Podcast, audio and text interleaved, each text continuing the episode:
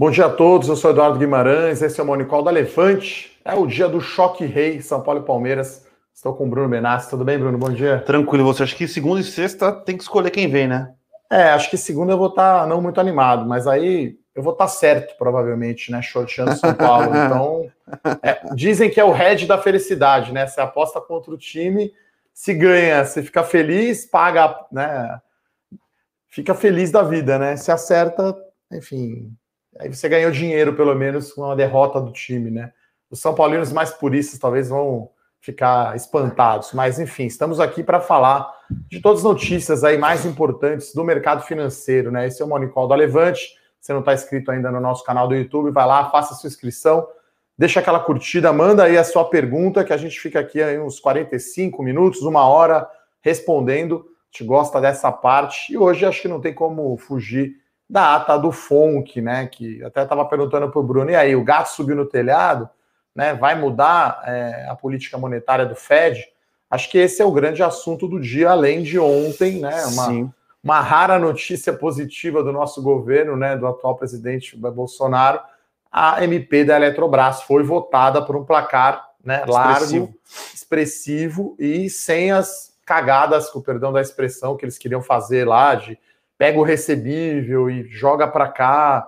Quer dizer, vai acontecer a capitalização da companhia, né? Pelo que eu entendi, né? Seria então uma emissão de novas ações, o governo Sim. não entra, é diluído, é uma maravilha, então, né? Seria o melhor. Uma golden share, né? Seria o melhor dos mundos. Mas antes de entrar aqui em Brasil, vamos falar de ata do FONC, Bruno. Qual que é a sua leitura aí?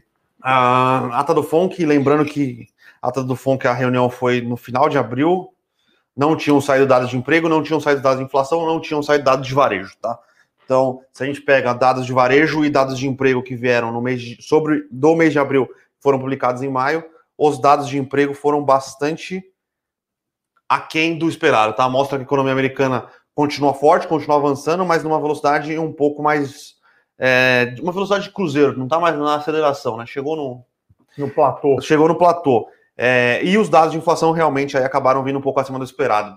Ah, então, posto isso, a ata diz que caso a economia americana continue avançando numa velocidade adequada, os membros do FONC, né, que é o, o Copom do Fed, é, eles iriam iniciar a discussão sobre o tapering, né? Tapering nada mais é do que a redução de estímulos monetários. Eles iam diminuir o, a quantidade de compra é, de ativos. Hoje, acho que, se eu não me engano, o Fed compra 120 bilhões de dólares por mês de, de, de, de, é basicamente treasuries, mas eles compram alguma coisa de ativos atrelados à, à, hipoteca. Não sei se eles estão comprando ainda é, crédito corporativo puro, mas basicamente o que eles compram são treasuries, né? É, é e, e, é um, uma liquidez né, absurda, né? Comparado principalmente lá com a crise de 2008, 2009. Ah, né, com certeza. É, dobrou, né? O balanço do Fed né, antes e depois aí da pandemia, dobrou de tamanho, como o Bruno falou, então está falando de trilhões de dólares por ano jogando dinheiro, né? Chuva de dinheiro a lá Silvio Santos fazendo um aviãozinho. Então, a questão é, é, e aí acho que, independente dos dados de inflação, né, acho que isso nunca tinha acontecido na história Não. de nenhuma economia, principalmente uma economia tão grande, tão referência para o mundo como é a dos Estados Unidos.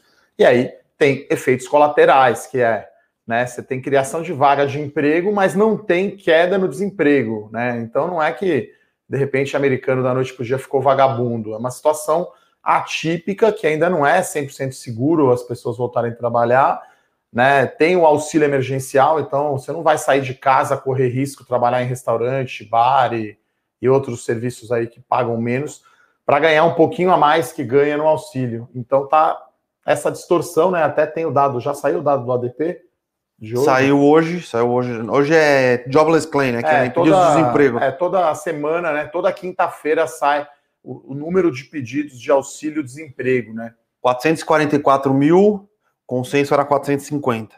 É, então veio praticamente em linha. Então, acho que o Fed agora, né, independente dos números que o Bruno comentou, que haviam saído depois né, da reunião, acho que já está atento para isso né, para esse efeito colateral dessa liquidez, e aí não é algo que você tira de uma vez, né? É um navio gigantesco ali, né, um porta-aviões ali gigante para virar, né, demora, então acho que vai ser começar a ser avaliado.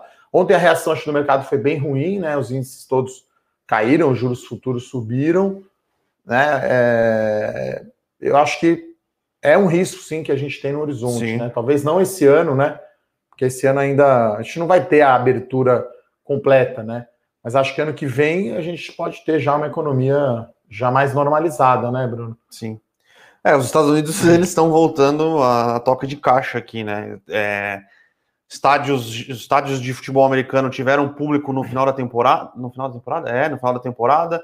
Estádios de beisebol já estão, a maioria, com capacidade máxima. Tá nos playoffs da NBA, vão aumentar a capacidade, e pensando que a NBA é um estádio fechado, tá? Então. É, um ginásio fechado. Um ginásio, né? É, estádio não, um tá. ginásio fechado. É, vai começar o playoff, né? Na verdade. Sim. ontem já teve um jogo Lakers e Golden State. Lakers né? e Golden State. Teve... Foi muito tarde, eu acabei não assistindo. Ah, não tinha LeBron contra Stephen Curry. Sim, LeBron ganhou de novo, para variar. É, é e... o Golden State não é a sombra do que era, né? É. O Clay Thompson tá virou machucado. Um, virou um coadjuvante. Mas, enfim, a questão é, tá reabrindo, né? Inclusive, até na Europa, lá, o Campeonato Espanhol, acho que a última rodada vai ter público. Então, acho que ano que vem vai estar tá com normal. E aí, sim, eu acho que a gente vai ver, talvez, possível, poderia se pensar num aumento de juros, né? Mas aí são vários Cs. Acho que o bom da ata, e aí lá não tem cavalo de pau, né? Não tem surpresas absurdas, né? O cara não vai do, do, de Rockers para Dovish ou vice-versa, né? Não vai mudar totalmente a sua orientação, né? Então vai olhar muito dado. Acho que tem também essa questão da alta da inflação, uma certa maldade estatística, como a gente diz, né? é, de ter uma base de comparação muito baixa do ano passado, Sim. né? Então, você, né, isso vai acontecer, porque agora você está entrando em maio, né? Meses de, segundo tri, abril, maio e junho foram os piores meses, né? De PIB, de tudo, né? De pandemia, foi, foi a pior época, né? E aí tudo fica distorcido. É, né? o efeito base de comparação, tri a tri, é, é, ano contra ano, vai ser muito ruim. Então a gente tem um comentário, como sempre, completo, né? Um macro, né? O nosso eu com isso. Até eu gostei da, da, da expressão, né? O Fed tá lá na casa dele na balada, entendeu? Tá começando a olhar quantidade de garrafa, de lixo, de louça suja, tá pensando já em baixar o som de repente e começar uhum. a desacelerar, né? A balada, que é injeção de dinheiro na economia, tava bombando, o open bar tava rodando à vontade, né? Então, é, acho que é um pouco isso. Não acho que é gato em cima do telhado, até porque esse ano dificilmente é, a gente vai ter essa, essa mudança de subir juro nos Estados Unidos, eu acho que não. E aí pode ficar para o ano que vem, que aí sim será um ano com nuvens muito mais pesadas no horizonte aqui da economia brasileira, né? Porque você vai ter eleição, você pode ter aumento né, de, de, de juros do Fed, né? Então, sim. É, má notícia aí das duas frentes. E aí, claro, né? 22 contra 21 já não é aquela base de comparação, né? Porque PIB, se não me engano, acho que está em 3,3, acho que até teve banco que revisou para 3,5, alguns com 4. Por quê? Você está falando uma base de 2020, enfim, péssima, né? O próprio São Paulo, né? Está na final do Paulista, está excelente, comparado com os 16 anos de fila, tá ótimo, né? Está na final, mas, mas continua ruim, na minha opinião, né? Essa é a minha modesta opinião sobre o meu time aí de coração. Então, acho que esse é o destaque. E aí, hoje, a gente ficou na dúvida até a gente não chegou a fazer uma apostinha, como às vezes a gente faz, né? Qual seria o comportamento do mercado hoje, né? O índice futuro, hora que a gente fechou aqui a pauta e o Monicol estava no 0 a 0 agora aqui o índice Bovespa futuro caindo 0,2. Por quê? Né, é, essa dúvida, né? A gente tem o um negativo vindo da ata do FONC, que de certa forma acendeu uma luz amarela, vamos dizer assim, para os juros, mas tem a MP da Eletrobras, né? Que é extremamente positivo, né, Bruno? Sim. E acho que o mais importante da Eletrobras foi a aprovação, né? A aprovação foi 366 pessoas votando a favor, é, 300 pessoas não, né? Deputados e 106, se não me engano, 160 votando contra. É uma margem bem considerável para o governo, é, que mostra que para medidas é, econômicas o Congresso continua votando é, favorável, favoravelmente ao, ao, ao governo, né? É, é foi a, Tem talvez algumas... a principal vitória do governo essa, né? Talvez. Esse ano sim. Esse Com esse novo sim. presidente da Câmara e novo presidente do Senado, acho que teve uma outra que esqueci agora, que foi menor um pouco. Ah, teve a PEC, a PEC federativa. Que... É. A PEC federativa não é vitória para ninguém, né? E teve teve essa agora. teve orçamento, que o orçamento também não é ah, vitória para é, ninguém. É, mas o orçamento, pelo menos, né, assim, não deixou o navio afundar, entendeu? Assim, não chegou lá e tirou, ah, olha isso aqui, o que, que é essa tampa aqui? Ah, não, fez sim, afundar, pelo sim. menos, enfim, continuou flutuando o navio. Então, essa, e aí a gente estava na dúvida, por isso que eu brinquei de aposta, né? O Bruno disse que era levemente positivo, eu disse levemente negativo, a gente não chegou até na brincadeira a apostar aqui, até porque tem já a aposta do São Paulo e Palmeiras, então índice futuro aqui 0,24, porque hoje a gente tem queda do petróleo e queda do minério, né? O minério caiu 4,5 lá na Bolsa da China, hum. o petróleo aqui está, deixa eu ver quanto, o petróleo estava caindo 0,9 e, curiosamente, a gente tem uma situação pouco usual. A gente tem o futuro do S&P aqui em alta de 0,2 e o Ibovespa aqui em queda. É, mas tá com 0 a 0, é, né? É, é uma ligeira queda, né? O avista tá praticamente estável, né? E, e a Eletrobras abriu subindo, né? Já tinha andado ontem, subiu 4%. Aqui a Eletrobras PN está subindo 1,6%, a Eletrobras ON subindo 0,9%. É, né? só, só algumas considerações. Existem algumas benesses dentro da privatização da Eletrobras, é, alguns recursos que têm que ser alocados e recursos que têm que ser alocados em bases é, na, na Codesva, Codes, Codesvasp.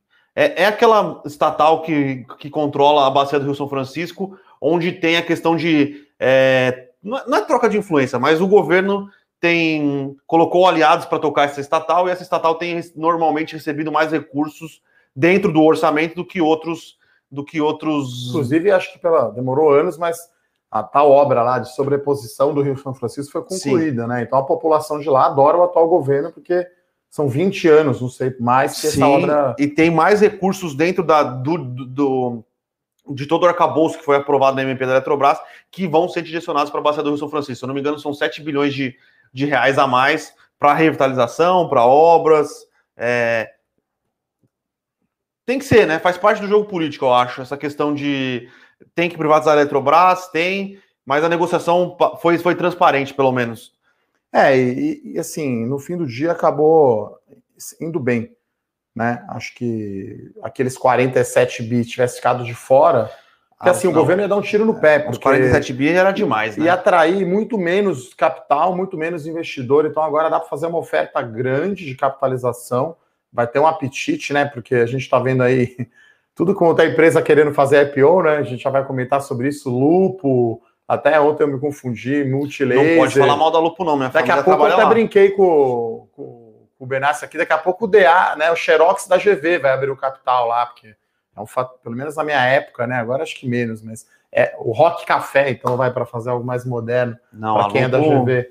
Então, assim, a gente é sempre bem seletivo aqui é, é, nos IPOs, então assim, agora é a hora mais propícia ever, né? Já acontecer já aconteceu para abrir capital, quer dizer, o apetite, a liquidez está fantástico, né? Então. É, mas não está fácil também. A gente viu muita empresa desistindo de IPO aí. A gente viu a. É, não, é. Muita Dots, empresa. Né? Dots, Dots com aquela. Dots com SoftBank ancorando a oferta, não conseguiu, não conseguiu sair. Teve mais alguns. O Banco Votorantim não quis sair. Uh, teve mais IPOs que estavam para sair e não saíram. Então, é, liquidez no mundo e liquidez no Brasil também estão altas, concordo. Muita gente querendo fazer IPO, mas nem todo mundo conseguindo. Sim. Teve várias de saúde que não conseguiram. É, a não, Mater Dei, a Mater teve que dar um desconto absurdo. Tinha uma começava com K, também não conseguiu sair. Teve algumas que não conseguiram é, sair. Codevasf, a empresa. Codevasf, Companhia de Desenvolvimento dos Vales São Francisco e do Parnaíba. Obrigado, Google. Codevasf a empresa que o Bruno se referia. Então, pessoal, no cenário corporativo, então, o grande destaque é a Eletrobras, né? Então, é, foi positivo, só para lembrar, eles vão fatiar ali, né? Então vai ter a velha estatal, vai ficar Itaipu e a eletronuclear, que acho que tem as usinas de Angra, Sim. separado, né? Itaipu é, binacional, né? Vamos chamar assim. E aí a nova estatal, que aí fica com esses recebíveis que aí a empresa que está hoje três vezes dívida líquida EBITDA, então faz uma oferta de ações, né? O governo não entra, emite novas ações, atrai mais investidores, aumenta o float, reforça o caixa da companhia E aí, no futuro, o governo pode até fazer uma secundária, né? E vender. Sim, sim, igual sim. o BNDES está ainda para vender Petrobras, para vender JBS. Né? E aí o governo fica com a Golden Share, né? Que é uma super ação ali que, que tem poder de veto para algumas decisões, até porque a Eletrobras ainda é, de certa forma, o carro-chefe ali do setor elétrico como um todo. É, né? estrategicamente Tá falando, pro presente go- em tudo. estrategicamente falando para o governo, faz sentido ter algum, é, Não, algum poder ter. de veto em algumas coisas, né? A gente é liberal, mas a gente também entende que existem coisas que o governo precisa ter pelo menos o mínimo de controle, como é o caso da Eletrobras. O governo ter. precisa ter alguma ingerência sobre decisões de uma empresa que fornece boa parte da energia no Brasil, né? Então, Então, acho que hoje vai ser é, uma parte vai positiva, algumas ações andando aqui por conta disso. Outras, né? A gente está vendo a Vale cair aqui e tem a saída do CEO da Cielo, né? Acho que né, o Paulo Caffarelli é, era a referência ali de comando né, da, da Cielo. Uhum. A gente estava olhando aí o Bruno aqui, né? O auge da Cielo foi final de 17, então do final de 17 até ontem, o valor de mercado da companhia caiu 82%, tá, pessoal? Então, bastante. é, a gente estava até fazendo a conta, hoje vale 10 bi, então chegou a valer quase 100, né? Quer dizer, um pouco mais de 100, na verdade, né? Para valer hoje, hoje 10 bi, né? Então, é, era um gigante a Cielo, ver o que a concorrência fez, né? Mas ainda é uma empresa grande, né? Ainda é uma empresa de 10 bi, né? Uma empresa aí que. E aí, sempre mudanças de comando dá uma balançada. Tudo bem que vai. né, ele vai ficar até o final de maio para uma transição, depois entra o CFO, deixa eu pegar o nome do CFO aqui, que é o diretor financeiro. É, ele já trabalhava na companhia, pelo menos. né? Gustavo Henrique Santos de Souza, ele vai assumir o cargo. Né? Então, é, é o fim de uma era aí na Cielo. Lembrando, né, que acho que o que talvez tornou a Cielo não presa fácil, acho que não, mas é, controladores são Banco do Brasil e Bradesco, né? O que atrapalha bastante ela em tentar. Fazer movimentos estratégicos, né? O próprio Itaú foi lá e fechou o capital da Redcar, quer dizer, antes de deteriorar tanto assim, né? Então, a gente pegou o gráfico aqui, realmente impressionou aí, 82% de queda no valor de mercado da, da, da Cielo, né? Então, saída de CEO é sempre ruim, né? Sim. E aí a ação até que está caindo menos do que eu esperava, está caindo 2,3%, né? Lembrando que ela caiu, a gente viu aqui, um pouco mais de 50% em 2020, acho que foi o pior ano, né? Na verdade, acho que foi no- quando ela divulgou o balanço de 19, que foi o, o free falling ali, né? Sim. Que começou a, a vir para baixo é, lucro, né? Ela tinha até guidance de lucro, e aí veio, né? é, eu costumo dizer, as empresas quando entregam números menores, são sempre muito. A queda é muito mais rápida do que o mercado consegue revisar para baixo, né? Vem aquela espiral realmente é, negativa. E a, a outra notícia é da Sim, que é uma parceria pequena aqui, né, com uma empresa para apoiar né, os softwares ali de, de Open Banking, né? Então a empresa chama Sensedia, ou Sensidia, né? para facilitar a implantação de modelos de Open Banking no Brasil. Então, Open Banking é algo que está bombando aí, um tema aquecido, né? O Banco Central aqui sendo bem proativo, eu acho, em Open Sim, Banking, sim. com PIX e tal. E assim que é uma empresa de software, lembrando, né, que assim que é uma recomendação aberta aqui da nossa carteira Small Caps, né? Então, tá tendo aqui uma pequena reação positiva. É boa essa parceria, mas em termos financeiros, né, não é um impacto, você fala, nossa, vai fazer bombar o preço da ação. E aí tem, né, tá virando comum já agora, né, segundo fontes, né? Então, sai na imprensa antes uma notícia e depois as empresas confirmam que é o BTG comprando aí o, o grupo Universa, né, que é dono da Empíricos, então Da enfim, Vitrio. da Vitrio. Então, é, segundo fontes aí, a gente parece que é um valuation de 2 bi, né, de reais. Dois bi né? de reais. Então, assim, nem PTG não soltou ainda nenhum fato relevante, né? Saiu aí na mídia. Então, é, faz bastante sentido para o BTG, né? Que está focando agora, está querendo ser o concorrente direto da XP para as pessoas físicas. Né? O BTG já é o dono da revista Exame, né? Já tem é, conteúdo e research. Sim. E agora vem né, com a Empíricos, enfim, é, que tem uma base grande, são 400 mil assinantes. E a Vitrio, que é uma asset, né, uma gestora, Com 11 bi tem sob 11 bi de, de custódia. Né? E aumenta o fluxo no Money Times e no seu dinheiro, né? Que são outros dois sites é, de conteúdo de, de informação que está dentro do, do, do conglomerado da, da Empíricos aí e vai vai fechando as pontas, né? Ele tem a Exame que fornece bastante movimentação pro BTG, agora vai ter mais esses dois, tem a Empíricos que faz research, tem a Vitrio que tem uma custódia, é uma custódia relevante, 11 bilhões de reais, Sim. né? Então, e tudo vai fechando o, o, eu não gosto de usar essa palavra, mas o ecossistema do BTG no, no varejo pessoa física, né? Então, parece fazer bastante sentido para o BTG. O é, BTG... ecossistema, squad, é. coaching, esses termos, né? O BTG é. aqui subindo 1,50. É, o BTG tá, né? Aquela história, BTG compra todo mundo, né? Até tem aqueles memes, o pessoal sacaneando, né?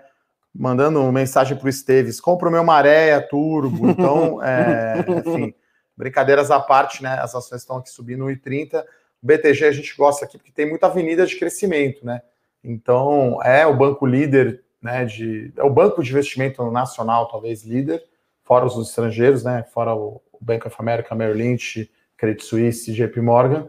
Acho que tá ali, né? Acima um pouquinho de Bradesco e Itaú como banco de investimento, Sim. em IPO, em dívida. Você tem o crescimento forte de assets under management, né? E também o sobre advisory, né? Do, do management. Tá ali brigando ali pau a pau com a XP, ainda é menor, né? No banco digital. A XP ainda é muito maior. A gente comentou essa semana também, né, Bruno, a notícia da quarto escritório, né, de agente autônomo, que é a Aquavero, Aquavero que foi uma fusão, né? É, 8 bi, se não me engano, 8,6 bi de reais, saindo da XP indo para o BTG. Então aí tá ficando briga de cachorro grande. E, e o BTG comprou também a Necton. Comprou a Necton, comprou o Fator. A corret... Não o Banco Fator, tá, é. pessoal? A corretora Fator, que é onde é, fica o que sobrou da corretora, né? Que foi quase uma casca, né? Quando... Eu, eu sei porque eu trabalhei lá, então o BTG tá aí, enfim. Comprou a Kinvo, se eu não me engano, ele comprou é. a Kinvo, que é um agregador de carteiras. Então ele vai fechando os gaps para XP e vai agregando coisas é, que vão ser positivas para os clientes do varejo é, no, deles, no né? Do BTG do ano, né, Digital. Né, lançou o BTG Digital, né? Com o banco já, né? Que é coisa que a da XP está um pouquinho atrasada, né, Sim. né? Até comentei, enfim, do cartão de crédito, né? Você tem que pagar a fatura ainda em outro banco, né? A fatura do cartão da XP, né? Com, que, é, que é excelente, né? Que é um tremendo tiro ali, no bom sentido, nos bancos grandes, que você não paga aquelas anuidades absurdas e ainda tem 1% de cashback, né? Que é muito melhor que milha que você não está usando para nada, tá certo que milha dá para usar com comprando algum produto, alguma outras coisas, mas nada melhor que dinheiro mesmo. 1% de cashback é muito melhor que milha, né? Sim, ainda mais dá para viajar, né? Fazer o que com suas milhas. É, mas aí você escolhe, é mais fácil. Você sim. consegue, né? Que aí milha você vai compra um, sei lá, coisas para casa, coisa que você não precisa, mas aí tá vencendo lá a milha. Vamos comprar aqui um, sei lá, uma máquina de fazer pão nova, sei lá. Enfim, é, então, essa notícia não é confirmada ainda, né? Segundo fontes, né? A gente está vendo essa. Uh, e tem também, né? Segundo fontes aí também, né? E não sei se está na CVM ainda, prospecto do IPO do Traders Club. Né? Parece que. É, não, acho que entra hoje. É, então, é uma plataforma aí, né? De uma rede social barra informações, né? Que acho que tem um aplicativo bem interessante, né? Que compila fatos relevantes, tem chat entre investidores, enfim. Tem aí figuras talvez até controversas aí do Twitter e do, do e só, só uma curiosidade aqui. A Empíricos com a, dentro, com, a vi, com a Vitrio dentro, com 11 bi de custódia, o BTG pagou 2 bi. Traders Club parece estar querendo sair a 3 bi meio. É, porque quer levantar 700 milhões. Assim, é, poxa, a gente está vendendo aqui esse touro, pô, vale 100 mil reais, pessoal. Agora, será que paga? Veja, eu não estou dizendo que a, a diferença de valor de mercado seja essa mas é isso, né? Você vai arrumar a noiva lá do melhor, da melhor forma possível, que é que os bancos fazem, e aí cabe a nós, né, as casas de análise independentes, é, fazer a análise se vale a pena ou não, né? Se aquele valuation faz sentido, né? É, e agora eu acho que, enfim, a gente tem algumas ações de crescimento na carteira, a Sinqia, por exemplo, é uma delas, mas tem que ser pé no chão, né? Quer dizer, olha o valuation da Sinqia, é cinco vezes EV vendas, né? é praticamente os múltiplos pagos em aquisições desse tipo, né? De empresas de capital fechado. Então, a empresa não é tão grande, né? Vale 1,6 bi, está faturando já acho que quase 300 milhões, se não me engano. Acho que é o Proforma com aquisições dela, acho que é 285 ou 325, se não me engano. Agora fugiu o número. Mas está negociando cinco vezes, né? Então, acho que tem que tomar cuidado aí com essas euforias aí de valuations, né? O próprio IPO da Get Ninjas também veio bem, bem claro, bem, bem, alto, abaixo. bem alto. Então é isso, você vai vender aqui qualquer coisa, você pede lá em cima e aí depois você vai. Porque é, é, é um certo incentivo perverso, vamos dizer assim, isso é da indústria, né? Banco de investimento ganha mais comissão se o valuation sai mais alto.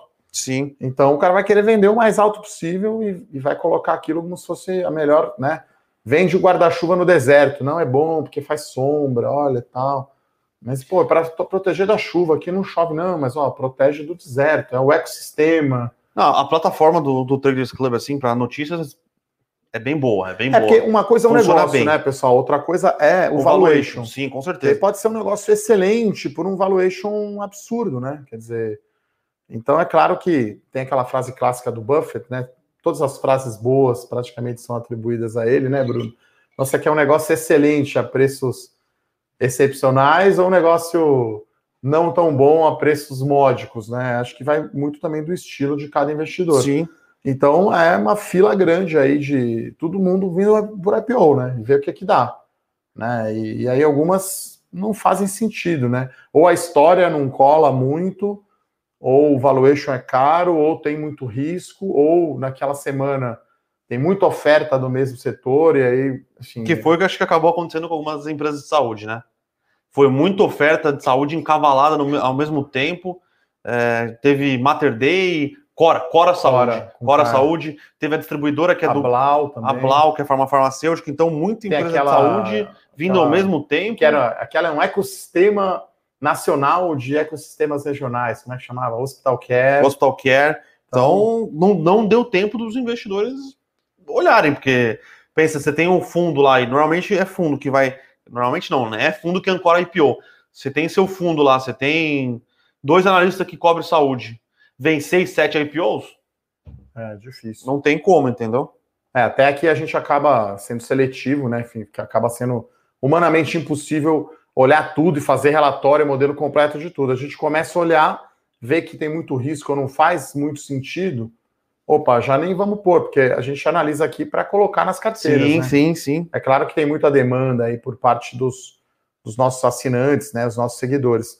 Então, acho que o cenário corporativo, essas são as notícias, né? A gente chama aqui de curtas e boas, então você pode conferir lá no nosso Eu Conheço Escrito, pedir para a produção colocar o link aqui novamente, né? Então tem lá essa possível fato relevante do BTG, que a gente vai acompanhar, né? Se compra ou não é empíricos, provavelmente sim, né? Já estar tá tão ventilado assim no mercado. É, lembrando que teve guerra de bids, né? O BTG acabou levando, mas ele estava. Santander, né? Santander e o Bradesco dizem é. aí as fontes. O Bradesco eu não, eu não sabia, mas o Santander é. eu sabia que estava na, Segundo na disputa. Fontes, né? E aí tem essa notícia da saída do CEO da Cielo e essa parceria da Cinq, além, claro, da MP da Eletrobras, né? Acho que essas são as notícias aí. Teve ontem também né? Enfim, a gente não gosta muito de comentar boato, mas como a gente recebeu muita pergunta, né? Ontem a alta das ações da BRF e da Marfrig, uma fusão entre as duas empresas. De novo, né? Para mim não faz nenhum sentido. Eu já escrevi uma coluna até sobre isso, que está no livro aqui, Bolsa de Valores a seu alcance. Vai juntar lá o Marcos Molina, que é o dono da Marfrig, com a, a, BRF, que é uma empresa estranha no sentido que tem a galera da Tarpon e tem ainda Previ e Petros lá dentro. Então você tem cabeça de fundo de pensão com cabeça de fundo de investimento, tem um certo conflito, vamos chamar assim.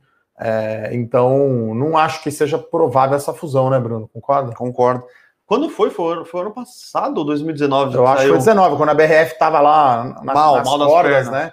Que depois entrou o Pedro Parente, que saiu da Petrobras para voltar, né, para a BRF, que aí eles conseguiram vender ativo e, e voltar. Né? Então, assim, na época não só a BRF, mas também a, a, a Marfrig estava com altos níveis de, de, de, dívida.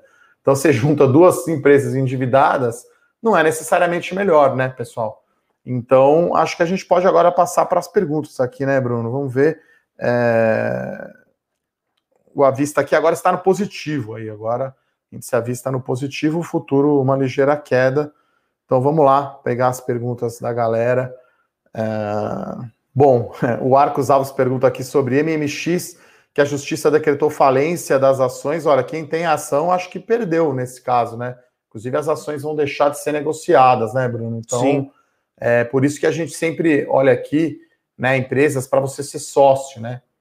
Então, né, você vai querer ser sócio do Ike, quer dizer, quem tinha MMX até hoje, pelo amor de Deus, né? Se você tinha naquela época, né, muitos fundos perderam dinheiro, né? O GX foi um dos maiores papéis do índice, mas depois, né? Por isso que eu falo, é barato, é pó, né? Então, se você entra ali só para especular, vamos chamar assim, alguma ação que vale alguns centavos, você até entende. Agora, ter posição com isso, né, Arcos? Então, nesse caso, perde mesmo o dinheiro, tá? Vai virar pó. O Amauri deu uma aula aqui para a gente também. É. Como, como você faz para. O que você tem que fazer para. Não para ficar passando, porque a ação vai deixar de existir, né? Mas para procedimentos que você deve adotar. Mauro, eu espero que você saiba porque você tem estudado bastante, não porque você já tenha passado por isso já. É, então. O Ricardo Ângelo aqui pergunta se vamos ter uma carteira de cripto em breve. Essa é a ideia, né? Não sei qual, qual que é o prazo, né? A gente tem a Fernanda Guardian, que é a nossa analista de criptomoedas. Então, um belo reforço aí no nosso time de análise. Então, a ideia é essa, né? Enfim, teremos novidades em breve. O Rafael Bruno te pergunta por que os fundos imobiliários caíram tanto ontem. Eu já tenho uma resposta, quero ver a sua. É, as taxas de juros futuros estressaram bastante ontem, né? Então é normal os fundos imobiliários é, sofrerem por causa disso. É. Lembrando, né, pessoal, é, principalmente os fundos mais ligados à renda, né? Isso acontece também com ações, né? Se você pegar ação de property, ação de concessão rodoviária, setor elétrico, shopping, tudo que é mais estável. Quando o juro sobe, tudo mais constante, as ações caem. Né? A gente está falando aí os juros futuros, né? Pode ser o NTNB, IPCA, ou podem ser os DIs futuros. Então, quando sobe DI, é, você tem queda no preço das ações, tá? Então, é, pessoal falando aqui, torcendo pelo Palmeiras, Silvio falando que o Bruno. O Bruno é meio americano, assim. Ontem ele estava com a camisa do Yankees aqui, então, inclusive, acho que ele era jogador de beisebol, é isso mesmo, Bruno? Joguei beisebol 15 anos, eu acho, se eu não me engano. Então, aí acho que ele sabe o que está falando, né? Beisebol eu não entendo absolut, absolutamente nada. NBA até acompanho, gosto bastante. NFL e, e beisebol, no NFL, né? Futebol americano, não sou tão fã. Uh, o pessoal pergunta se a Levante tem criptomoeda em alguma das carteiras. Temos em uma dos nossos portfólios, sim. A gente não tem criptomoedas diretamente, a gente tem o, um ETF. É, a gente tem aqui, né? Para quem não conhece, a gente tem o portfólio Total Return, né? Então é uma carteira como se fosse um fundo multimercado. Então tem ações, tem fundo imobiliário, tem títulos de, do tesouro, né? Tem dólar, tem bolsa americana e agora temos um pezinho aí em criptomoedas, né, Bruno? Exato. Lembrando que criptomoedas é uma participação bem pequena dentro do nosso portfólio, tá, pessoal? É, a gente acredita que é um bom ativo para diversificação, e mas a gente enxerga como isso, tá? Um ativo para diversificação. Até porque a volatilidade das criptos é, é bastante alta, né? Então. Bom, a Mauri pergunta aqui as ações de growth, né? Porque são tão afetadas pela subida de juros, né? quando o juro era 10%, era mais bem avaliada pelo mercado, que agora com o Selic. Acho que é uma coisa que vem mais de fora aí nesse caso, tá, Mauri? Então, é, acho que depois que teve ali, para começar, a vitória do Biden, né? Acho que até escrevi também sobre isso, né? A volta aí, vamos dizer assim, das empresas de valor sobre as empresas de crescimento. Né? Foram vários anos que ah, bombava, bombava. Então, é uma questão aí de taxa de desconto na verdade, de liquidez. Né? Então, se né, bater na madeira aqui, mas se o Fed já aumentar o juro esse ano, as ações de crescimento vão sofrer muito mais. Porque mais porque estava o valuation muito esticado antes, né? Sim. Acho que te, tem isso também, né? Você não pode aceitar já aquele valuation como correto e dizer não, porque valia, né? Cielo valia cento e tantos bi, quer dizer, hoje vale 10, né? Então, é, eu acho que esse é, esse é o ponto, tá, Amaury? Então, acho que não é tanto Selic, até para o custo de capital aqui da, das empresas, a gente usa taxa lá de fora, a taxa livre de risco americana, ou DI futuro aqui. Então, vamos pegar aqui o DI 10 anos, que deve ser 8 ou 9%, alguma coisa assim, ou a taxa livre de risco americana, e aí essa taxa sobe, a taxa de desconto sobe, o beta é mais alto, né, das ações de crescimento. Então, sobe mais o custo de capital dessas empresas, portanto, nesse movimento as ações, as empresas, né, valem menos, né? E aí eu acho que também é uma corrige um pouco o excesso aqui de liquidez. O Robert aqui manda um mata-mata aqui, vi no 11 RCT11 ou KNRI11? Qual que é melhor, Bruno? Ah, Na ordem, hein? No pique, como diria a Valone. O KNRI, eu não, eu não acho que ele tem que ser comparado com esses dois fundos. O KNRI é um fundo híbrido, tá? Ele tem laje corporativa e ele tem galpão logístico, então ele está numa outra categoria. Mas entre o Vino 11 e o Rect 11, eu prefiro o Vino 11 porque tem uma exposição bem pequena a Alphaville, enquanto o Rect 11 tem uma exposição maior e parece que vai complicar. Bom, o Rafael fala aqui que dá sim para pagar a fatura do cartão da XP com o saldo da conta. Então, enfim. Tá desatualizado, hein, Eduardo? Já dá, já dá para fazer, né? Mas é, não tem ainda o banco efetivamente é, como tem o BTG, né? Mas acho que em breve a XP vai plugar, né? Essa, vai fechar esse gap, né? Acho que atrasou um pouco. Sim, sim, sim. Mas acho que em breve a, a XP fecha esse gap. A Mauri está falando aqui que BRF Marfrig foi em 2019, né? O último boato aí de fusão. Então tem aqui, escrevi a coluna sobre isso na época falando que não fazia o menor sentido esse tipo de fusão, né? É... Pessoal falando aqui do sorteio de livro que a gente fez, acho, segunda-feira. É segunda-feira, é, segunda-feira. Então, fizemos aí um. um... Preciso até perguntar para o Brunão se o pessoal foi o arco foi sorteado e a, e a outra não lembro foi quem uma foi. mulher, né? Foi uma mulher, eu só não lembro o nome dela. É. Tem que, o, não sei se eles foram falar com o Brunão, eu vou é. perguntar para ele. O arco está aqui todo dia, então. O arco está aqui, então. O pessoal pergunta aqui, o Pedro, Vale ou CSN Mineração? Pô, essa é fácil, né? Barcelona ou, sei lá. Não, calma. 15 de Piracicaba. Não, não, não. Também não é assim. Barcelona não. ou Vila Real, vai. Não, não. É Vale é muito melhor que CSN Mineração, né? Eu acho. Assim, olhando sim, múltiplo, sim, sim. olhando o controle, olhando geração de caixa, endividamento, quer dizer, todos os quesitos aqui fundamentalistas, né? Acho que não tem nenhum ponto que a Vale perca para a CSN Mineração, né? Lembrando que a gente prefere aí seria um, um, um, equilíbrio um pouco maior se fosse a CSN mãe, né? Sim. Aí você pode aí você pode conversar, né? Mas minério por minério ali não dá para comparar, né, Bruno? É, a, a Semin ela tem boas minas, ela tem uma operação robusta, mas ela quis. O IPO veio a, a, a múltiplos que a gente achou meio caros, né? Na, a operação é boa, operacionalmente falando, vai bem, só que o múltiplo que veio, veio negociado no IPO a gente achou meio caro, né? Então, para pagar caro, eu pago caro na Vale. É, então. É, qualidade, né? Você quer. Né? Enfim, concordo. Pedro Paulo aqui pergunta se a Intelbras está cara. Olha, é, essa pergunta, enfim, em geral, né? Não só para a Intelbras, né? Vai depender muito do seu horizonte de tempo, né? De que você está investindo. Né? As ações de crescimento, vamos pegar aqui Redditor, Pets, VEG, Magalu, enfim, se olha o múltiplo curto prazo, pô, 50, 60 vezes, né? O preço-lucro 2021. Só que se a empresa entregar um crescimento de lucro aí de 25, vamos por 25%, ao ano, para ser conservador. Até acho que a Redidora estava atualizando projeção aqui, né? Até já, já. 21 contra Sim. 20, 22 contra 21 já é 30, 35% de crescimento, porque, claro, também ele está fazendo aquisições. Então, acho que é, depende muito. Aqui a gente gosta sempre de fazer a conta da margem de segurança.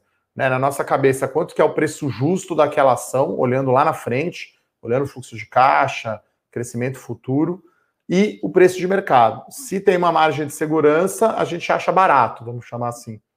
Se a margem de segurança está mais apertada, que acho que é o caso da CSN Mineração, né? Porque a gente fez essa conta também sim, no relatório. Né, a gente não foi seco só no múltiplo, a gente falou, não, na nossa cabeça a CSN Mineração vale tanto, o upside é muito pequeno para um risco maior, a gente prefere a Vale. Então, é, a gente faz isso para todas as empresas aqui que a gente analisa, que a gente coloca na carteira. Né? A gente tem o nosso até que preço comprar, né? Que quem é assinante sabe aí deve respeitar, né? Não comprar acima dele. Às vezes a gente revisa esses preços, claro, para incorporar resultado, incorporar aquisição, incorporar crescimento maior, venda de ativo, enfim, a gente né, atualiza bastante esse com uma frequência né, razoável, esses até que preço comprar, a hora que chegar no preço, né? Como já aconteceu, algumas empresas aí Even, eu tive na carteira Small Cap, subiu 108%. Não, tá no preço. Vamos botar no bolso, né? Então, Pedro, é mais ou menos isso, né? Então, é... O Amari está falando aqui que growth, né, é mais ou menos como a marcação a mercado dos títulos. Não é bem assim, porque tem muito mais variáveis, viu, Amaury? Na verdade, né, o, no growth, né, o KE, né, que é o custo do capital próprio, né, que é mais alto por ser mais arriscado a ação de crescimento, né, tem muita variável, né? Sim. Você tem risco país, você tem beta, tem equity risk premium, tem o risk free, tudo isso impacta né? E para quem quiser, enfim, estudar melhor, a gente tem um curso aqui na Levante de Valuation, que eu pego do zero ali uma empresa, desde o release até calcular esse preço justo aqui que eu comentei. Uh, que eu comentei. O Vinícius pergunta se a gente está de olho em algum IPO. Olha, tem um monte, né? Precisa olhar aí a safra, né, Bruno? Sim. Tem algum que a gente está especificamente de olho? Eu acho que não, né? Não, a gente precisa reatualizar aqui o, a planilha de acompanhamento e estudar um pouquinho mais a fundo. Porque cada dia sobem novos prospectos lá, né? Às vezes acontece de subir o prospecto sem o preço. Então a gente vai analisando, né, a empresa, principalmente o negócio, principalmente, né? A gente olha muito o negócio e a empresa, depois vamos olhar o preço, né? E aí às vezes acontece de subir o prospecto ainda sem o preço. Então a gente foca mais nas ofertas que tem o preço e tem efetivamente o cronograma, né, da, da oferta. Uh, o Arcos aqui pergunta: para investir no exterior, o melhor momento agora é esperar o dólar cair. Olha, dólar é impossível de prever. Devagar e sempre, eu diria. É, então, assim, eu acho que, como diversificação, muito importante ter dinheiro fora. Né? Eu acho que é essencial é, você ter, não ter tudo em reais. E aí, uma vez que você manda para fora, não ficar pensando em reais, né? Acho que essa é a grande vantagem, talvez, de você operar fora, né, Bruno? Sim. Uma corretora lá, Avenue ou outras do tipo. Você botou o dinheiro lá, eu mesmo mandei faz pouco tempo aí, acho que foi 5,30 o dólar, ou 5,35, não lembro. Estou pensando quanto dólar eu tenho lá agora na carteira. Não fico mais multiplicando e fazendo a conta do rendimento em reais, né? Então você pega uma parcela da carteira, isso varia para cada investidor, né, Bruno? 10, 15%, não sei, e investe em dólar para diversificação, né? E aí você acessa outros tipos de mercado, né? Outros ETFs, lá você tem ETF de robótica, ETF de volatilidade, enfim, né? É, é um outro mundo, assim, muito aqui é muito, muito mais limitado, né? Então acho que principalmente para longo prazo, e lembrando que ano que vem tem eleição, e lembrando que podemos ter aumento de juros aí por parte do Fed, né? tem que ter alguma coisa em dólar. Agora, se é para comprar 5,30, 5,40, 5,25, enfim, é impossível, na minha opinião, a gente é, saber, né? A gente não opera o câmbio. Sim. É claro que o câmbio entra nas variáveis aqui para calcular o preço justo de uma ação, obviamente. A gente põe a sensibilidade, inclusive, né? Porque, principalmente em commodity, né, pessoal? É, são duas variáveis que a gente aqui não tem não tem como saber, né? Qual que é o preço do minério de ferro, qual que é o preço da celulose, qual que é o preço do petróleo, qual que é o câmbio. Aí a gente faz uma planilha, uma sensibilidade. Né? Vamos pôr o petróleo de, não sei, de 55 dólares a 80 dólares, e vamos pôr o câmbio de 5 a 6, sei lá. E aí você vê qual que é o impacto né, no preço da ação. Então, é, é Análise de sensibilidade. É que é quase um sem saber, né? brincadeira à parte, né? Porque é muito difícil prever câmbio e existe um, commodity, né? Existe um, um ditado que o câmbio foi feito para tornar os economistas mais humildes. É. E outra, né? Não tem, o pessoal brinca, né? Quem sabe de modelo aí de Excel, tal, de balanço, brinca que tem uma conta outros líquido, né? Para fazer bater. A taxa de câmbio é o que fecha o modelo dos economistas, né? Sim. Põe inflação, põe PIB e tal, crescimento, e lá o que fecha o modelo é a taxa de câmbio.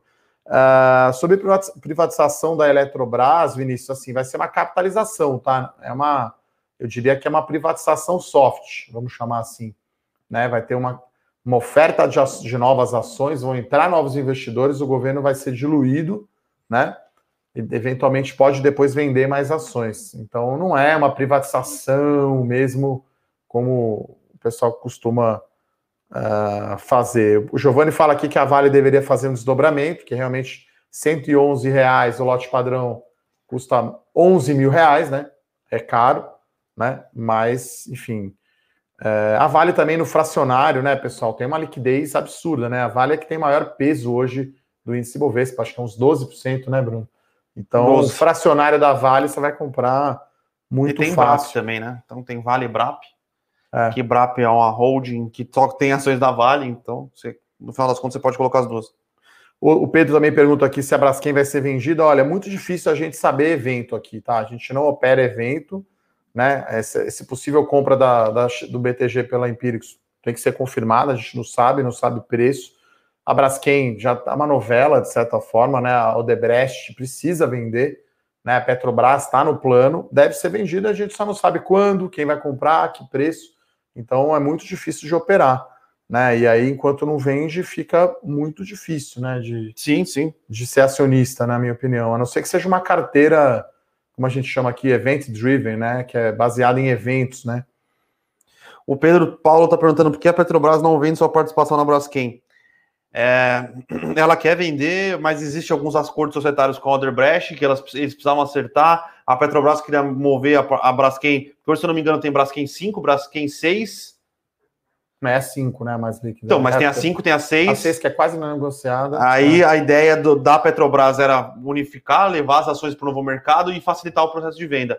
Mas sempre teve alguns entreveros com a Odebrecht. É que está em recuperação judicial, aí acho que dificulta, né? Mas assim, a Suzano foi mestre nisso, né?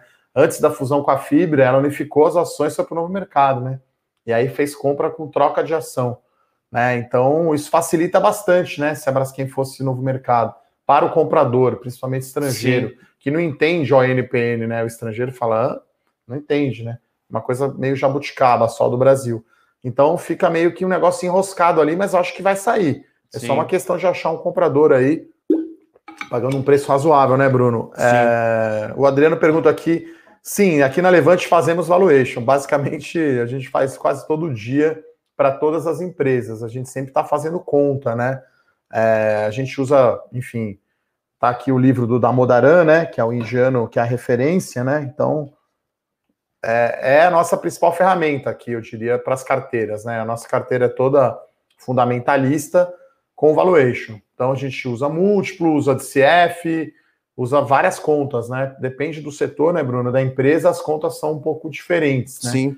porque não tem né? É, valuation acho que é uma arte, de certa forma, por isso, né? Não tem um indicador que você fala, igual a temperatura da sala. Tá quente ou tá frio, é objetivo. Né? Então é como se fosse um avião, né? Você nunca vai pousar ele com um instrumento só na cabine, né? Foi o que eu imaginei. O Adriano ele está perguntando como consultoria para contratação. Então, não, Adriano. A gente faz só valuation de empresa listada ou é. que vai ser listada, IPO. Sim. É, aí é uma coisa específica, né, de, de, de laudo de avaliação. Laudo né? de avaliação, Tem exato. empresas que são especializadas nisso, né. Uh, sobre soja, que a gente não olhou ainda, é um IPO recente. Irani, a gente olha, eu conheço bem o setor de, de papel e celulose, preferimos Suzano, não faz, ou até mesmo a Clabin. É que a Irani é mais comparável com a Clabin. É. Ela tem um pouco de celulose, mas não muito. É mais ou menos igual a Clabin, tem uma participação pequena da receita de celulose, né? Mas a maior parte da receita deles vem de, de papel cartão, craftline. Não, acho que nem craftline, craftline é quem tem é só que a, a Clabin. A, a, ironia, assim, tipo, é menor que uma máquina da Clabin, assim, só para ter uma ideia, né? Então, a maior fábrica da Clabin lá em Telemaco Borba, lá no Paraná, um abraço para o pessoal da Clabin, muitos amigos lá, uma fábrica gigante lá que faz o, o, o cartão, né? Tem 700 metros de comprimento a máquina, sete quarteirões de máquina, para fazer o cartão da embalagem da Tetra Pak. Então, é assim, é uma ordem de grandeza muito diferente. Né? Então, o mercado de embalagens no Brasil ele é muito fragmentado. Acho que a exceção de sacos industriais, ali, saco de cimento, em papelão do lado melhorou um pouco, era muito fragmentado, né? E papéis para embalagem também. Tem muita informalidade, né? Não é o caso, claro, da Irani, mas tem muita empresa aí de fundo de quintal. Você faz uma onduladeira, né? Que faz o papelão do lado, é fácil, é barato né? Então é, a gente prefere os grandes players, né? Então, lembrando aqui que na Levante a gente combina, né, Bruno, top-down, vamos chamar assim, olhando os setores de cima e olhando de baixo. Sim. Né? Poderia ser um case, pô, de repente, uma carteira small cap, se a Irani estivesse extremamente descontada.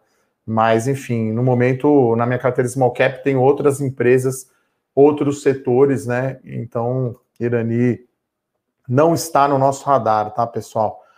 Vamos ver aqui, já deu 55 minutos. Último aqui do Adriano também. Qual a visão de vocês sobre BID 11? Não sorteio nunca, mas também não compro. É. Aliás, a gente não comentou, né? Saiu uma parceria do, do, do Banco, Inter agora, que não é mais Banco Inter, com o Banco ABC. Também não temos uh, dados aí, informações, né? É um fato relevante, enfim, confirmado, mas não temos. Parece ser bastante, parece estar tá bastante caro. O Inter, é, ele, na, na proposta que ele, que ele apresenta de colocar muito cliente para dentro da plataforma, utilizar o Super App, ele faz bem. O que a gente tem dificuldade é, em compreender é como é que ele vai fazer para rentabilizar essa nova base de clientes. Eles têm conseguido alguma coisa no crédito e alguma coisa na plataforma da, do, de investimento deles, mas tem não rentabiliza tão bem contra os outros bancos. Então, é, no, é, no, é no um... preço que está agora, cento e, cento e... É um valuation 182 assim, reais. É, é, que o mercado está olhando de outra forma. Inclusive, os bancos grandes já se atentaram para isso, né? Então, o Itaú vai fazer uma listagem, né? A parte da participação que eles têm na XP. O Santander está estudando fazer um IPO da GetNet. Sim. O Bradesco está pensando em separar, já separou, aliás, né? O, o seu banco digital Next para talvez fazer o IPO. Porque aí é outra precificação, né? Aí é spread CAC, que é custo né, de aquisição de cliente, versus o lifetime value, né? Não é métrica tradicional de preço-lucro e preço sobre valor patrimonial, né? Então você tem aí valuations, principalmente para o Banco Inter, absurdos, né? De, sei lá, 1.200 dólares por cliente, independente se o cliente é ativo ou não. Então, é uma outra coisa, né? É, é, é muito complexo, né? Acho que tem um negócio de seguro, que eles têm a parceria com a Wii, está indo muito bem, né? Mas enfim, a gente ainda vê dificuldade de monetizar né? Essa... É, o price to book deles é. É, não faz nem sentido olhar, né? Acho que nem PI, nem price to book. Tem que pensar num múltiplo, enfim, alternativo, valuation absurdo. Como o Bruno falou, a gente né, recomendou ficar fora do IPO, subiu, sei lá, quantos mil por cento na nossa cabeça. A gente não entrou, nunca tivemos na carteira. Não vamos shortear, mas a gente não vê muito sentido, assim, de ter né, Bruno, é, é, é, meio impossível shortear, porque eu tava olhando no começo do ano e falei, nossa, 150 tá caro, agora tá 180, eu acho. É, aí o, o... 183, então... O Rei Maxon aqui pergunta, Santos Brasil ou Rumo? Só uma para investir. Como a Santos Brasil já subiu 100% aí desde a, do low, né, tenderia a ficar com a Rumo, né, que ficou para trás aí em 2020, porque o, o preço do frete ferroviário ficou não tão atrativo em relação ao rodoviário. Mas, assim, gosto bastante das duas empresas, né? Acho que infraestrutura no Brasil e a Rumo tem ainda também uma, uma outra vantagem, talvez, você ter uma exposição indireta ao setor agro, né? Produção de milho e soja escoada pela ferrovia da Rumo, que no limite sai lá do Porto de Santos, que é a Santos Brasil. Então, enfim, né? Acho que Teria as duas aí, mas forçado Sim. a escolher como o preço importa, né? E já é uma recomendação aberta, né? Santos Brasil, na nossa carteira Small Caps, rumo provavelmente pode ter um potencial de alta maior, dado a performance recente da ação. E por último, duas aqui para te fechar, Brunão. Sinal que uma empresa é muito arriscada, é o prejuízo dela ou a falta de caixa? Pergunta o Giovanni. É. Eu acho Acúmulo, que. Acúmulo de prejuízos por muitos, muitos trimestres consecutivos é, é, é preocupante. Mas eu diria. E se não tiver se tiver dando prejuízo e não tiver caixa, aí. Como diria um amigo meu da, da Suzano Aires, um abraço para ele, fala assim: uma empresa morre pelo caixa, tá? Então, prejuízo às vezes pode ter coisa contábil, coisa não, contábeis. não é necessariamente caixa. É claro que uma empresa que só dá prejuízo não é uma boa coisa, né? Porque não dá retorno, não remunera o seu acionista, mas eu acho que caixa é o rei, né? Inclusive a coluna do Domingo de Valor foi sobre isso, né? Como analisar resultado de empresa de commodity. Então, no caso de commodity, o lucro não é tão importante. O importante é o fluxo de caixa e o nível de endividamento. E para encerrar aqui do Pedro Paulo, né, participando bastante aqui, obrigado pelas perguntas. Na telefônica, né, a Vivo está um pouco largada assim, porque é uma empresa de valor, né? É um cash cow a Vivo, né? É uma vaca leiteira que paga dividendos. Né? O espanhol lá é muito endividado, ela está crescendo bem né, na, na, parte de fibra, né, na parte de internet banda larga, né, o FTTH. No, no, no, serviço móvel, esse TRI, esse resultado, ela foi pior, né, do que a Claro e a, e a TIM. Então, tá um pouco de lado, sim. Né? Ela unificou também recentemente as duas ações. As duas ações agora só Então, acabou ficando no preço da menor, né? Então, para o acionista, né, como ficou a Vivo ON e não a PN, acho que ainda não deu tempo de. Aconteceu isso com o Pão de né? Açúcar também, quando o PECAR 4 era negociava acima e o PECAR 3, que tinha liquidez quase zero, quando unificou, ficou no PECAR 3. Mas depois deu certo. Bom, então é isso, pessoal. Vamos olhar o índice aqui então, 0,18 aqui de queda, 0,18%. Então Petro e Vale estão puxando para baixo. Curiosamente o Itaú aqui está subindo 0,8. Eletrobras agora virou para queda, vai entender, mercado é. meio maluco. E BTG sobe 2,8%, Banco Inter 3,2%. E a Cielo está no terreno positivo, então tá.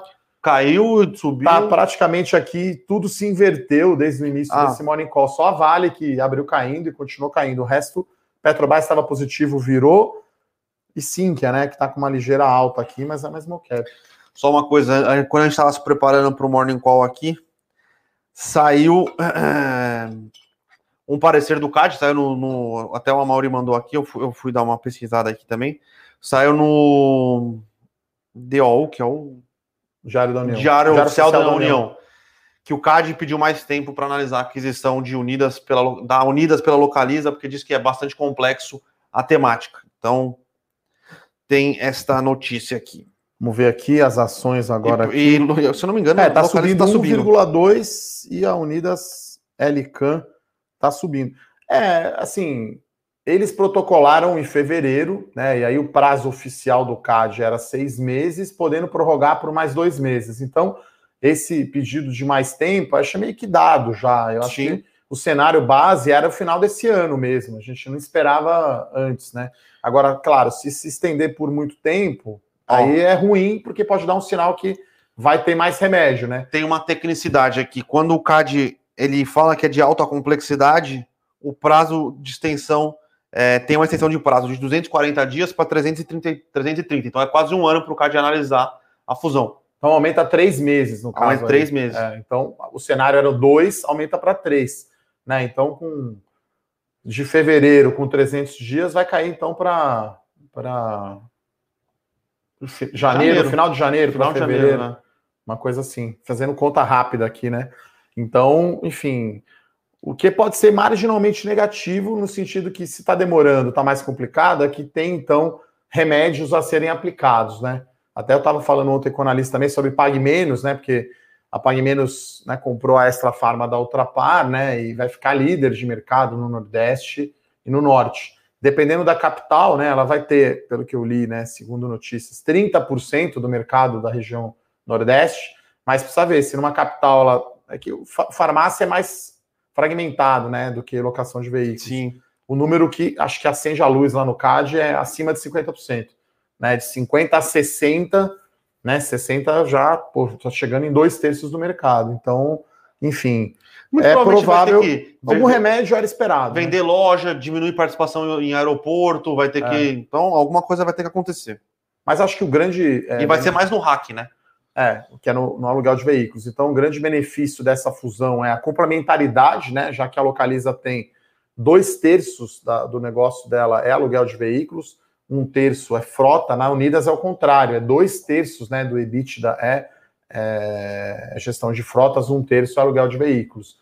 Né? Então é, fica complementar, né? E, e, ela fica maior. Talvez, né? Um mais um seja 1.8, não sei, 1.9. Aí vai depender do tamanho do CAD. Sim, sim. Aí vai diminuir, obviamente, podemos ter diminuição das sinergias envolvidas, mas, enfim, é uma aquisição relevante, né? É a Brahma comprando a Antártica sem a Ambev ter o lobby que tinha na época, que deixou passar com mais de 70% né, de, de, de market share, até um livro interessante, né, que é de um gole só, que conta essas histórias, né, é, de aprovação no CAD da Ambev. Acho que é isso, então, né, Bruno? Mais algum destaque aí para encerrar? Palpite para o jogo hoje? Que horas que é, Palmeiras? E... 10 da noite. É lá no Allianz, né? 10 da noite é brincadeira. Hoje é, às 10 da noite. 10 da noite, provavelmente bobear vou estar tá dormindo. Ah, né? não, aí não tem condições de ver um negócio desse. Não tem? Aí não tem condições. Como vai estar tá dormindo? Final do Paulista Clássico, você vai estar tá dormindo? Não dá. É, não. não sei, que eu tô tão desanimado com o São Paulo, cara, que. Assim, Hoje vai ser. Quando tem decisão errada, né? Assim. Pô, põe um time titular na Libertadores, né? Põe um time meio reserva aí, perde. Aí é ruim, né? Mas enfim. 0 a 0 Acho que o Palmeiras ganha hoje. Meu palpite 2 a 1 Não, se ganhar hoje. É, assim, campeão. Não sei, né? Porque o segundo jogo é no Morumbi. Enfim, vamos ver, né? Tem a apostinha aí de cerveja, tá no ar. Agradecer, então, a participação de todos. Para encerrar aqui, rumo ao Cozan, aí é uma questão meio que Itaú ou Itaúsa, né? Eu acho que para longo prazo é melhor Cozan. Sim. Que a Cozan pode abrir o capital das suas subsidiárias. Já tá. E aí você diversifica mais, né? Você vai Sim. comprar, pô, vai comprar Raizen, vai comprar com gás de novo, vai comprar Rumo. Então é bem diversificado. É, né? tem, tem, tem um prospecto já para sair o IPO da Raizen. Tentou sair o IPO da Compax no ano passado, né? Que a Compax nada mais é do que a Congás, né? Com um novo nome, querendo colocar um valor é. mais caro do que eles pagaram quando eles fizeram a OPA da Congás. É, eu acho que essa história de fechar o capital e querer voltar depois hum, não cola muito, não, viu? Eu vi que a Tegra, né, que era da Brookfield, tentou, fica difícil. Assim, eu acho improvável sair e o, Compax, na verdade. Problema a não ser é... que ele coloque muitos outros negócios lá no meio, mude muito. Mas o problema é que não curta espaço, né? Normalmente, se você faz, o, faz a OPA, recompra, isso reorganiza estruturalmente depois de uns 5, 6, 7, 8, 9, 10 anos. a Congás tem um pouquinho de ação negociada ainda, Sim. né? É, era lindo, né? Eu tinha Congás na minha carteira de dividendos. ganhou, sei lá, 80% por causa do fechamento do capital, entendeu? O Adilson tá te zoando aqui. Ah, uma, multilaser ou espaço laser? Xuxa contra. Quem que é o garoto propaganda da Multilaser? Não sei. É, é então. Calunga, né? Enfim. Ó, acho que ah. assim, a gente precisa analisar sempre as empresas, né? Legal que a gente está aqui no clima mais descontraído aqui no nosso Morning Call. Legal que o pessoal também manda perguntas descontraídas. Então, enfim, a é. gente sempre analisa as empresas para poder falar, né? Então a gente recebe muita pergunta, às vezes, de papéis, empresas que a gente não acompanha, né, Bruno? Então é, tem uma a gente prefere do... focar no nosso universo aqui de competência, que são aí de 40 a 50 empresas que eu estou na carteira, ou já estiveram, ou estão para entrar. Aquela que a gente tem valuation, modelo próximo, faz call com a empresa, acompanha o call, quando podia visitava, enfim, aquele trabalho bem próximo, né? Então, essas a gente né, sabe bem. Agora, outras, ainda mais que, sei lá, quantos IPOs que tiveram nos últimos muitos, dois anos? 40, muitos, 50. Muito, muito. Enfim, valeu a brincadeira aí, valeu a participação de todos, então. 10 da noite, então, choque rei. Choque rei. Vamos ver se o São Paulo sai da fila aí. 16 anos, já tá virando um adolescente já. Então é isso, bom, bons negócios a todos. Um forte abraço. Valeu, tchau, pessoal. Tchau. Para saber mais sobre a Levante, siga o nosso perfil no Instagram, levante.investimentos. Se inscreva no nosso canal do YouTube, Levante Investimentos. E para acompanhar as notícias do dia a dia e mais sobre a Levante, acesse nosso site levante.com.br.